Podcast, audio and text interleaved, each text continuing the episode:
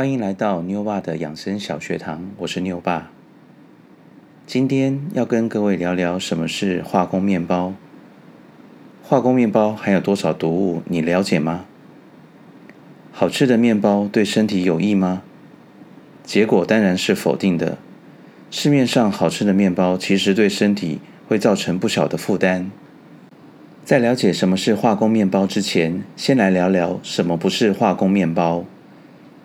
就是用天然的小麦做成的面粉，并且没有添加任何的人工添加剂所做出来的面包，就不是化工面包。但问题来了，这种不是化工的面包好吃吗？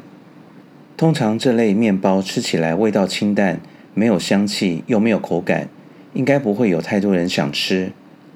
这跟傣丸郎平常爱吃 Q 嫩酥软、香味四溢的各类化工面包，还有超市里琳琅满目的工业三明治，其实有很大的落差。一种化工面包可能含十多种以上所谓政府合法的化学食品添加物，虽然合法，但不代表对人体健康无害。但在购买或吃下面包之前，请先了解隐藏在面包内的各种人工添加物，顺便帮助自己评估吃进去的面包是添加了多少毒素。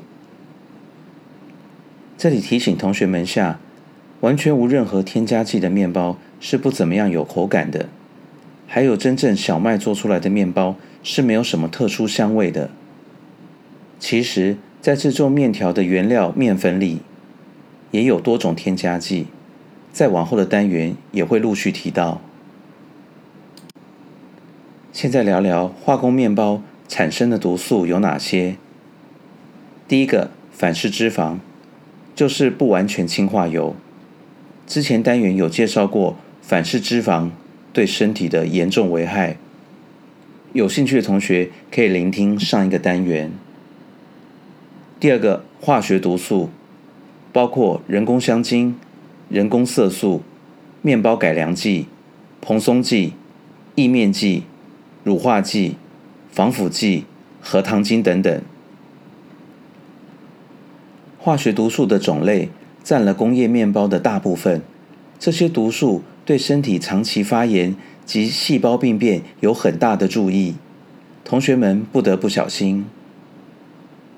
第三个塑化剂。塑化剂是一种定香剂，定香剂就是可以把香味锁在面包里面。目前也可能被不孝业者使用，让面包味道更香郁。如面包出炉一段时间，香味仍浓郁，极可能有问题。除了香料、果汁、面包之外，饼干也可能早被塑化剂给污染了。第四个，重金属。面包中的钠含量，也就是钠，还有含铝硼松剂，也就是铝。如果钠跟铝的含量偏高，将对于人体健康造成严重的危害。第五个，转基因小麦，面包生产需要高蛋白质含量的小麦，而目前的小麦品种含蛋白质量较低，将高含量的蛋白基因转入小麦中。将会使做成的面包具有更好的烘烤性能，但目前基因毒素进入到人体内是无解的，而且基因毒素还是慢性剧毒。同学们日常饮食中一定要避免转基因的食品。最后来说，我们平常吃的食物及食品中的毒素有反式脂肪、重金属、化学毒素、塑化剂。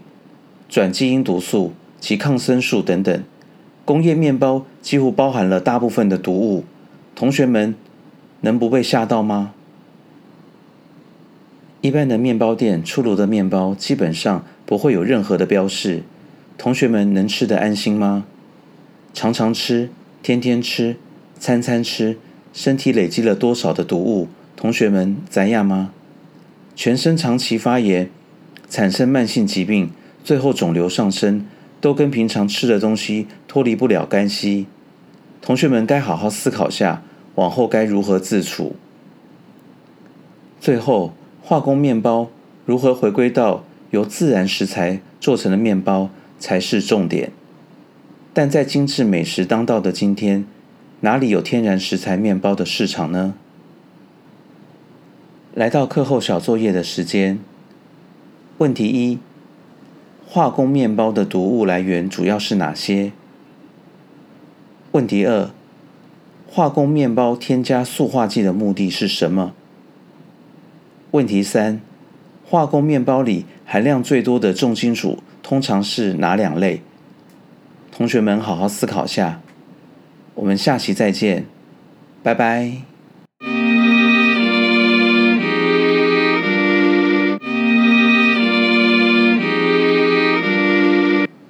课后小作业答案：第一，化工面包的毒物来源主要是哪些？有反式脂肪、重金属、化学毒素、塑化剂、转基因毒等等。工业面包几乎包含了大部分的毒物。第二，化工面包添加塑化剂的目的是什么？塑化剂是一种定香剂，定香剂就可以把香味锁在面包里面。目前也可能被不肖业者使用，让面包味道更香郁。如面包出炉一段时间，香味仍然浓郁，极可能早有问题。除了香料、果汁、面包之外，饼干也可能早被塑化剂给污染。第三，化工面包里含量最多的重金属通常是哪两类？面包中的钠，也就是含钠量，还有铝。也就是含铝蓬松剂，目前含量都偏高。